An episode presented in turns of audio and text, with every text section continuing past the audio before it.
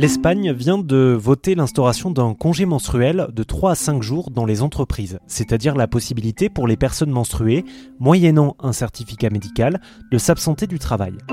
Il faut savoir en effet qu'en moyenne, une femme perd 33 centilitres de sang en une semaine, soit l'équivalent d'une bouteille d'eau, ce qui peut engendrer pendant ses menstruations une forte fatigue, un état fébrile ou encore pour certaines des douleurs. Si vous entendez un bruit de ponceuse derrière moi, c'est parce que je me trouve dans l'atelier de Louis. C'est une start-up toulousaine qui fabrique du mobilier éco-responsable de bureau et c'est l'une des seules en France à proposer ce congé menstruel à ses salariés et ce depuis un an maintenant. J'avais déjà interviewé les fondateurs l'an passé et j'ai décidé d'y retourner pour faire le bilan. C'est à cette occasion que j'ai rencontré Margot dans l'atelier de Louis. Euh, moi je travaille en tant qu'opératrice finition. Je vais faire tout ce qui est ponçage de, euh, de pièces, euh, de châssis, de plateaux. Je vais les vernir, les égrener. Et après j'ai d'autres collègues qui eux vont s'occuper de la palettisation. Et en gros ouais mon travail c'est vraiment de la finition, ponçage jusqu'à l'égrenage. Est-ce que c'est un métier où il y a de la manutention physique? Oui, tout le temps. On est toujours en train de bouger, de porter des pièces, des plateaux, des trucs. Donc ouais, ouais c'est de la manutention tous les jours. Et vous êtes, vous êtes ébéniste de métier, c'est ça? C'est ça, ouais. J'ai fait des études euh, au lycée du métier, des métiers d'art du bois à Revel, 5 ans, et j'ai fait 3 CAP euh, dans l'art du bois. Donc c'est vraiment une passion. Et je me suis retrouvé ici euh, il y a 4 ans. C'est quoi qui vous plaît dans le bois? Le bois. le, fait que ce soit une matière noble, qu'on puisse la travailler un petit peu comme on veut, en faire ce qu'on veut, et puis c'est super beau et ça plaît aux gens.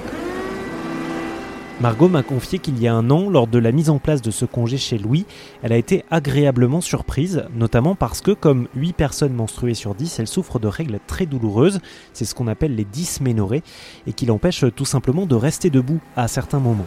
Il faut faire attention aussi parce que du coup euh, les capacités physiques sont un petit peu diminuées. Euh, moi je le vois, euh, je galère à porter certaines charges que je porte très facilement en temps normal.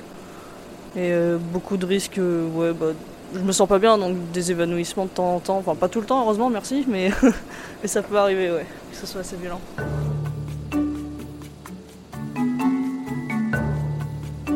Ce congé permet donc à Margot de se reposer et de supporter la douleur quand elle arrive. Je me suis rapproché de Paul Gély, directeur général de Louis. Il m'a expliqué que dans cette start-up, ce congé pouvait se prendre eh bien ça peut se prendre n'importe quand. Au tout tout début, euh, je, vais te je vais vous raconter un peu les, dessous. On pensait euh, prévoir les périodes euh, où les, personnes menstruées pouvaient potentiellement poser un jour ou pour essayer d'anticiper, quelque chose comme ça. On s'est rendu compte que dans les faits, les personnes le posaient quand il y en avait réellement besoin. Et alors souvent c'est la veille pour le lendemain et des fois même c'est le, le matin même pour le jour même. Et donc là c'est un message au manager dire bah, écoute, aujourd'hui je me sens pas bien, euh, je vais poser mon, jour de congé menstruel aujourd'hui. Et puis voilà.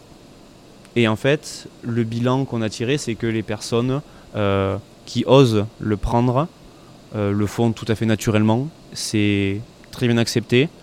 On s'est aussi rendu compte que le retour au boulot le lendemain se passait très bien.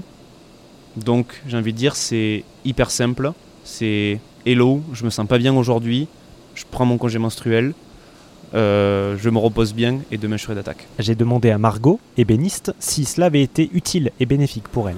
Alors pour ma part, qui, moi personnellement qui suis à l'atelier et qui, est debout toute la journée, moi euh, clairement ouais, ça m'a changé, euh, que ce soit physiquement ou mentalement, je me porte beaucoup mieux. Je reste chez moi une journée pour me reposer, le lendemain j'arrive beaucoup plus en forme, avec beaucoup moins de douleur parce que bah, j'aurais tout pris sur ma journée de congé quoi. Et, et du coup non je trouve c'est c'est super bien. Enfin, en tout cas, moi, euh, je le prends super euh, positivement. Du côté de Margot, le bilan semble donc plutôt positif. C'est aussi ce que m'a confié Lucie, chargée de communication chez Louis, et à l'initiative de ce projet. Le jour où je suis venu tourner le reportage, elle sortait d'ailleurs d'une réunion bilan avec toutes les femmes de l'entreprise. Toutes, m'a-t-elle dit, ont fait part de leur fierté d'avoir mis ce congé menstruel en place il y a un an. C'est en effet partie d'une initiative des salariés. La plupart, comme Margot, ont aussi assuré avoir une approche plus sereine du travail. Elles ont également indiqué que cette mesure était un moyen de sensibiliser leurs proches et la société en général sur le sujet. Enfin, les les femmes de l'entreprise, comme les hommes, se disent fiers de porter cette mesure et la défendent auprès du public ou de leur entourage. Côté productivité maintenant, j'ai posé la question à Paul Gély, le directeur général de Louis. Ce congé a-t-il eu depuis un an un impact sur l'absentéisme ou la production?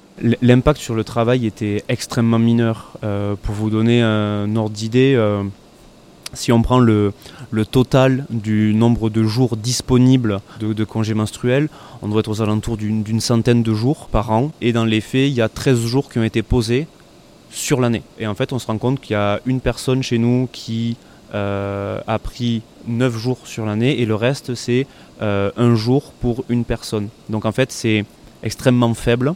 Et ce qu'on s'est rendu compte côté production, parce que c'est là où, le, congé menstruel est essentiellement pris, euh, c'est que la productivité ne change pas. Parce que le, jour où la personne est absente, elle va vraiment se reposer. Et donc le lendemain sera d'attaque.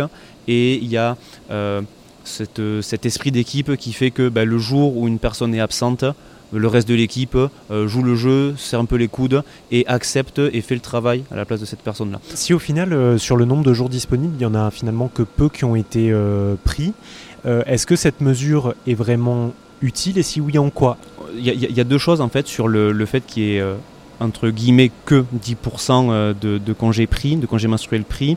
Déjà, toutes les personnes menstruées ne souffrent pas de règles douloureuses et n'ont pas forcément besoin de s'arrêter de travailler il y a une tranquillité d'esprit évidente euh, et la personne chez nous qui en a le plus besoin nous, nous remercie régulièrement d'avoir mis ça en place et, euh, de la bienveillance aussi de l'équipe vis-à-vis de, ces petits jours d'absence. Il y a évidemment cette tranquillité d'esprit là et ce qu'on se rend compte aussi un an après, après les discussions avec l'équipe, c'est que euh, certaines personnes ne vont pas peut-être oser prendre le jour de, congé menstruel euh, parce qu'elles ne vont pas se sentir peut-être euh, légitimes.